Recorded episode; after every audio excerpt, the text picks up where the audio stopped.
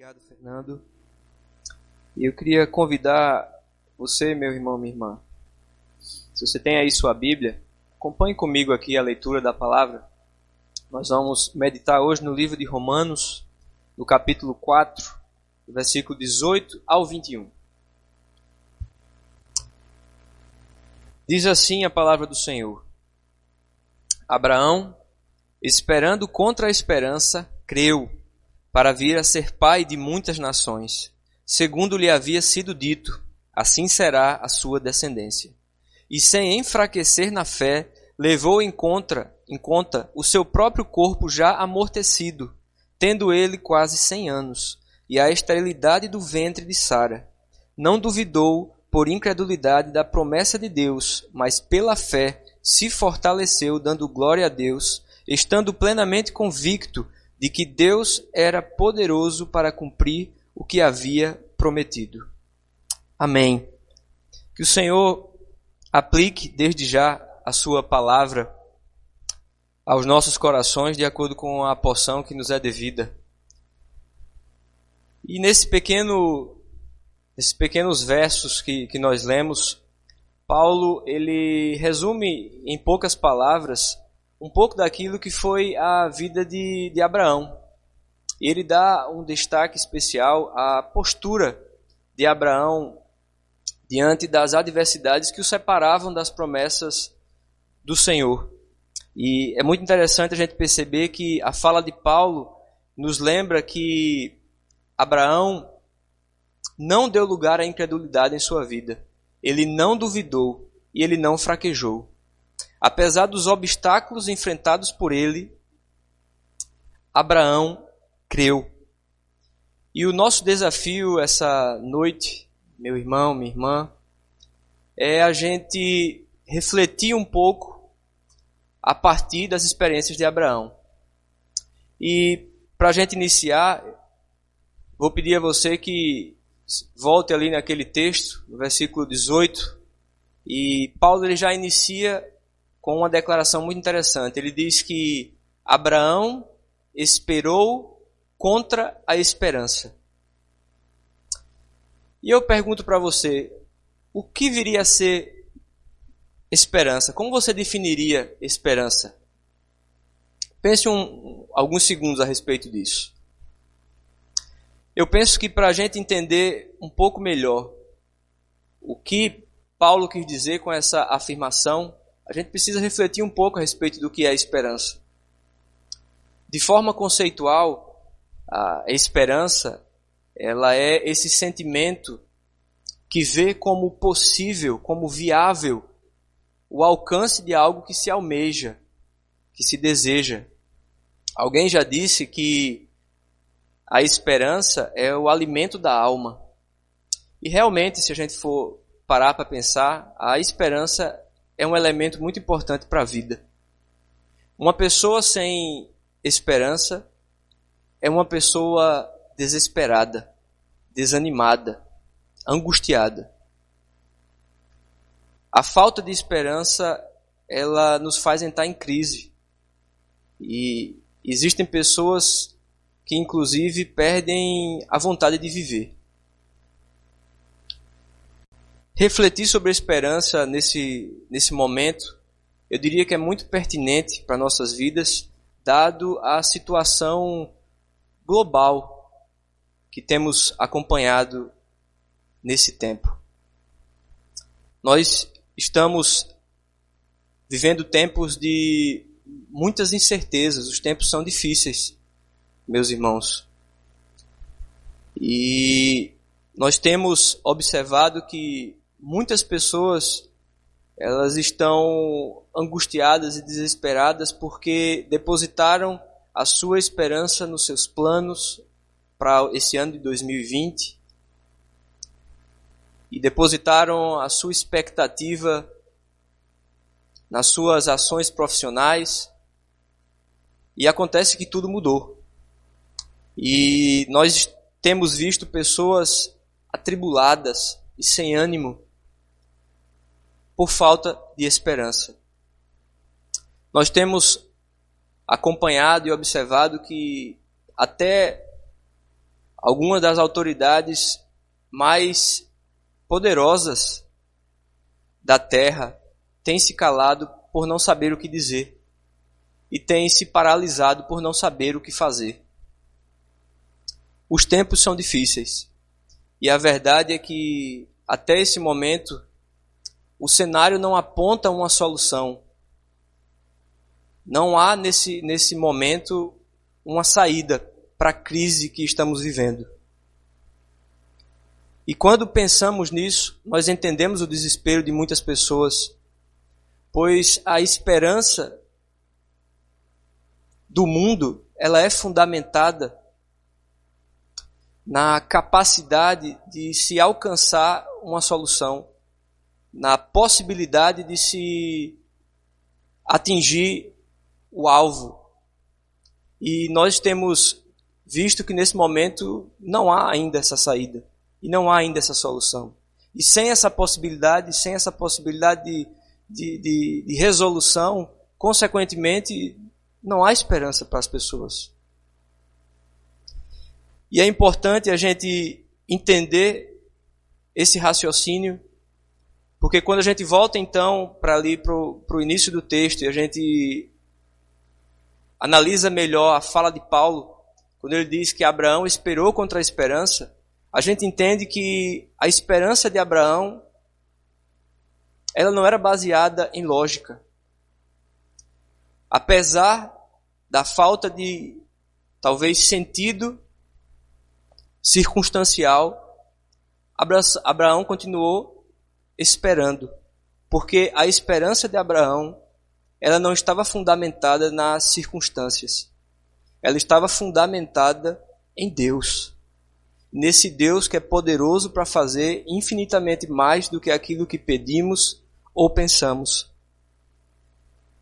Eu acho maravilhoso quando a gente lê Jeremias capítulo 29, versículo 11, quando o próprio Deus diz o seguinte para cada um de nós: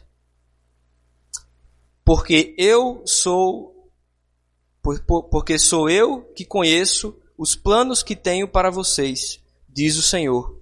Planos de fazê-los prosperar e não de causar dano. Planos de dar a vocês esperança e um futuro. Talvez você, como tantos outros, fez os seus planos, o seu planejamento para esse ano de 2020 e você viu o seu planejamento, as suas perspectivas irem todas por água abaixo. E talvez isso lhe frustrou, lhe angustiou, e você está hoje em uma situação de desespero. Mas nós precisamos lembrar hoje que os planos de Deus nunca são frustrados. E que Deus tem planos de esperança para cada um de nós. Precisamos nos lembrar disso essa noite, meu irmão e minha irmã. Eu acho lindo uma conversa que o salmista tem com a sua própria alma. Está lá no Salmo 42, versículo 11. E ele, e ele inicia essa conversa dessa forma, perguntando o seguinte para sua alma: Por que você está assim tão triste, ó minha alma? Por que está assim tão perturbada dentro de mim? Ponha a sua esperança em Deus, pois ainda o louvarei. Ele é o meu Salvador e o meu Deus. Irmãos, precisamos depositar a nossa esperança no Senhor.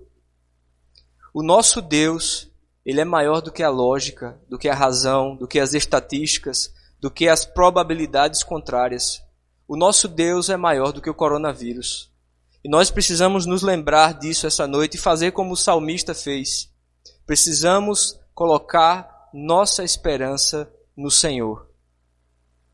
E além de colocar nossa esperança no Senhor, nesse Deus maravilhoso, que reina soberano sobre todas as coisas, nós precisamos crer, apesar de todas as dificuldades. Assim como fez Abraão. Eu percebo na, na fala de Paulo, pelo menos dois obstáculos dois adversários de Abraão, dois fatores opostos à fé de Abraão naquele momento: o tempo e as circunstâncias. A gente precisa entender que quando Abraão recebeu a chamada de Deus, lá no capítulo 12 de Gênesis, você vai, você vai ler, se você for lá na Bíblia, na sua Bíblia, você vai ver que Abraão saiu da terra de Arã. No versículo 4 do capítulo 12, você vai ver que Abraão tinha 75 anos, quando então ele respondeu ao chamado do Senhor. E aqui no relato de Romanos, Paulo deixa muito claro que Abraão já tinha quase 100 anos e ainda aguardava pela promessa. E nós precisamos pensar e perceber isso, meus irmãos, 25 anos esperando a promessa. Nós sabemos que esperar não é fácil.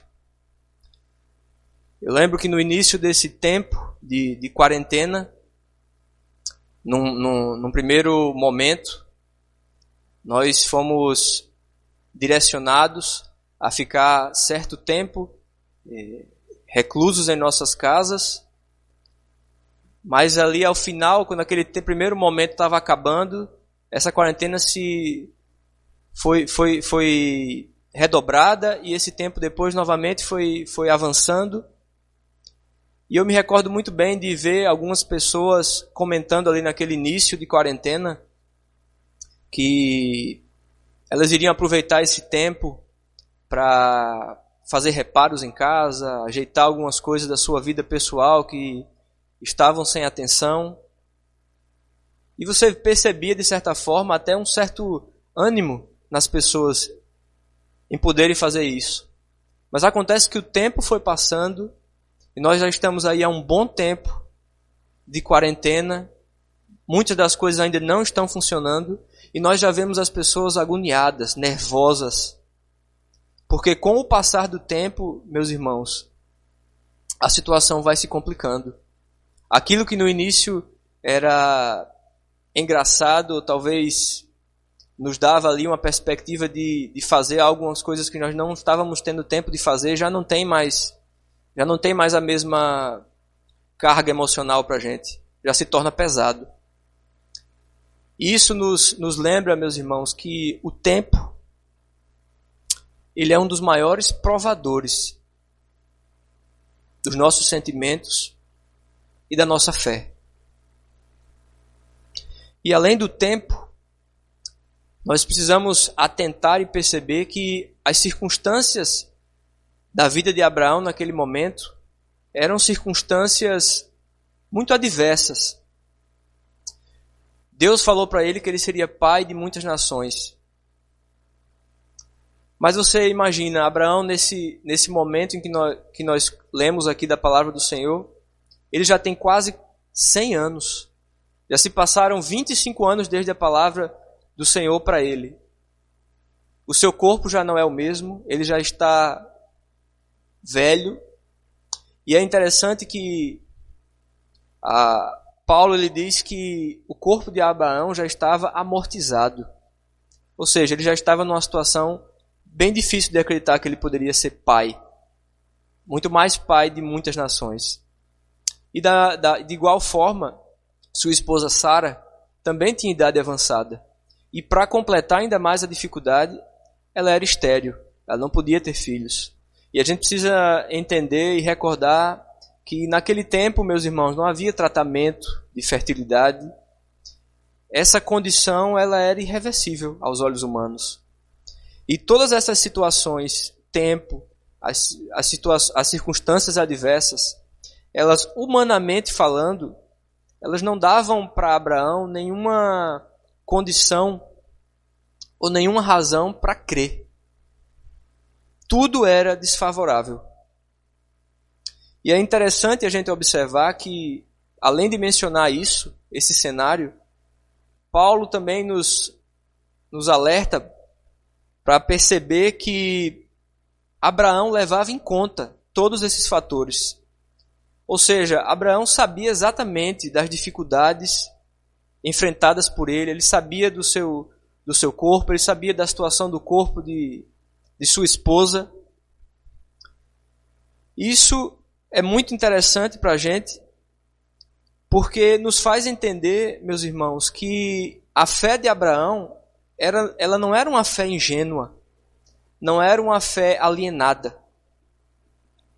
Ele entendia perfeitamente o cenário que ele tinha ao seu redor. Ele conhecia e percebia todas as dificuldades. E por isso, eu penso que quando o próprio Paulo menciona na segunda carta de Coríntios, versículo capítulo 5, versículo 7, quando ele diz que nós vivemos por fé e não pelo que vemos, eu entendo que ele não está querendo dizer que nós devemos ser alheios às coisas que nos rodeiam, à realidade que nos rodeia. Eu entendo que nós precisamos sim fazer como Abraão e considerar as circunstâncias ao nosso redor. Por isso, nesse tempo, nós temos que atender às diretrizes das nossas autoridades, nós temos que usar máscaras, nós temos que fazer uso do álcool gel, é justamente por considerar é, as circunstâncias que nós, por exemplo, não estamos ainda nos ajuntando presencialmente como igreja. Nós estamos entendendo as circunstâncias ao nosso redor e essas dificuldades que nos rodeiam. Entretanto, os nossos olhos estão voltados e firmados no Autor e Consumador da nossa fé. E isso nos dá esperança de vida, esperança para seguir. Isso alimenta a nossa fé. Do Senhor vem o ar que nós respiramos, a provisão que nós precisamos, o nosso sustento emocional e espiritual. Nós precisamos nos lembrar disso. Nós sabemos, meus irmãos, que os, os tempos e esse momento que vivemos é um momento difícil, é um momento de crise. E precisamos também lembrar que nesses momentos de dificuldade, de crise, é onde a nossa fé é provada. Tiago, ele diz o seguinte no seu na sua na sua carta. Ele diz que a provação da nossa fé, ela produz perseverança. Perseverança tem a ver com constância, firmeza, resiliência. Então, nesse tempo, meu irmão e minha irmã, que estamos passando por esse momento de crise, nós estamos tendo a nossa fé, fé provada. Não tenha dúvida disso. E precisamos nos voltar para o Senhor, para o Autor da nossa fé, para que Ele nos fortaleça. E eu faço uma pergunta para você nesse tempo. Como que essas incertezas e essas adversidades desse tempo que nós temos vivido têm impactado sua fé? Faça essa reflexão nesse momento. É importante que cada um de nós entenda que podemos aprender e crescer mesmo em meio a essas dificuldades todas que estamos vivendo e presenciando. E é importante, meus irmãos, que a gente se coloque diante do Senhor e permita que Ele analise a nossa, a nossa alma e nos ajude a melhorar naquilo que nós precisamos nesse tempo. É um tempo de crise, mas é um tempo também de crescimento para mim e para você. E não só de crescimento, mas é um tempo também de fortalecimento no Senhor. Eu acho tremendo quando eu leio esse texto e esses versos de Paulo falando sobre, sobre Abraão, E você imagina todas as dificuldades que, que ele enfrentou, a sua idade avançada, a idade avançada de sua esposa Sara, o ventre morto de sua esposa, incapaz de gerar vida. 25 anos aguardando pela promessa se cumprir. E você tem que imaginar que, nesse contexto de, de Abraão, cada ano que se passava se tornava aquilo mais difícil, porque ele ficava mais velho. E é incrível quando a gente lê esse relato de Paulo e a gente analisa todas essa, essas situações, esses detalhes do contexto de Abraão, que naturalmente apontavam para uma, uma situação de desânimo, de desespero. E, e, a, e a Bíblia diz, quando a gente leu aqui, que Abraão não deu lugar à incredulidade na sua vida. Ele não, não só não deu lugar à incredulidade, como ele também não duvidou. Ele não fraquejou. E se não bastasse tudo isso, ele ainda se fortaleceu nesse tempo. Isso é impactante para a minha vida, porque existem momentos em que a gente sabe que o tempo vai passando e a nossa fé vai se enfraquecendo, o nosso ânimo vai se, se desfazendo e às vezes tudo que a gente quer é acabar com aquele momento antes que a gente perca totalmente nossas forças. Você com certeza já passou por uma situação em que você se sentiu assim. Mas é fantástico quando a gente analisa que, mesmo diante de todo esse cenário, todos esses obstáculos, Abraão não apenas não duvidou, não apenas não fraquejou, mas ele se fortaleceu. Isso é incrível. Isso é tremendo. Porque a nossa tendência natural é se desgastar com o tempo, é perder energia, é se cansar. E eu penso nesse exemplo de, de Abraão, e eu lembro de um outro personagem bíblico e se você tem sua Bíblia aí, por favor, abra no livro de Josué, capítulo 14, a partir do versículo 7. Nós vamos ler rapidamente o relato de Caleb. E ele diz assim: Eu tinha 40 anos quando Moisés, servo do Senhor, enviou-me de Cades Barneia para espionar a terra. Eu lhe dei um relatório digno de confiança mas os meus irmãos israelitas que foram comigo fizeram o povo desanimar-se de medo. Eu, porém, fui inteiramente fiel ao Senhor, ao meu Deus. E por isso, naquele dia, Moisés me jurou: certamente a terra em que você pisou será uma herança perpétua para você e para os seus descendentes. Porquanto você foi inteiramente fiel ao Senhor, ao meu Deus. Pois bem, o Senhor manteve-me vivo, como prometeu. E foi há 45 anos que ele me disse, que ele disse isso a Moisés, quando Israel caminhava pelo deserto. Por isso estou aqui hoje, com 85 anos de idade. Ainda estou forte como no dia em que Moisés me enviou. Tenho agora tanto vigor para ir à guerra como naquela época. Que coisa assombrosa. A gente acabou de, de refletir de como Abraão, apesar de todos os obstáculos, manteve firme sua fé e se fortaleceu durante 25 anos, esperando pelo cumprimento da promessa do Senhor em sua vida.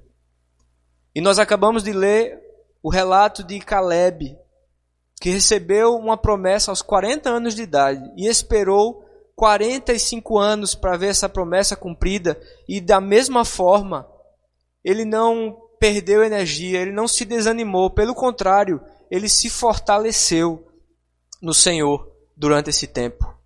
E talvez você esteja se perguntando o que acontecia com esses homens que, mesmo diante de situações tão complicadas e cenários complexos e adversos, e diante de tantos obstáculos, esses homens, ao invés de perderem energia e se cansarem e se fatigarem e perderem sua fé, como talvez muitos de nós o fariam, o que acontecia com esses homens que eles ganhavam energia nesse tempo? Eles ganhavam vigor e força. E eu creio que a fala de Isaías, no capítulo 40, versículos 29 a 31, nos ajuda a esclarecer essa questão. Isaías diz o seguinte: Ele fortalece ao cansado e dá grande vigor ao que está sem forças.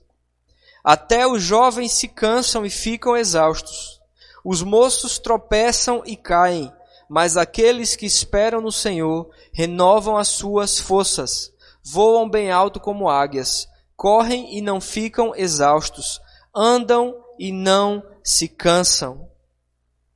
Que coisa maravilhosa, que promessa maravilhosa para mim e para você, especialmente em tempos difíceis como estes que nós estamos vivendo. Se nós colocarmos os nossos olhos no Senhor e esperarmos por Ele, Ele renovará nossas forças, Ele nos dará novo vigor. Isso é tremendo, meus irmãos. Eu acho fantástico perceber que a palavra renovo, aqui utilizada por Isaías, ela originalmente é, é, é, a mesma palavra que tem o sentido de, por exemplo, trocar de roupa. Então, quando, você imagina você numa situação em que você está fazendo uma atividade até que sua roupa fica suja, o que é que você faz? Você troca sua roupa, você coloca uma roupa limpa e você se sente renovado. Essa é a ideia de, de Isaías com essa palavra.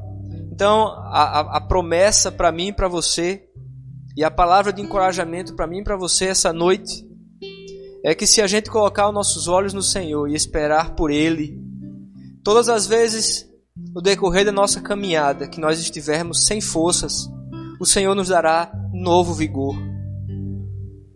E nós poderemos seguir caminhando. No capítulo 11, versículo 28 de Mateus, eu lembro aqui que Jesus faz um, um convite que com certeza ele permanece válido e vivo para mim e para você hoje, ele diz: Venham a mim, todos vocês que estão cansados e sobrecarregados, e eu vos aliviarei. Enquanto nós iremos escutar essa, essa canção, reflita a respeito disso que conversamos. Deixa o Espírito Santo falar com você.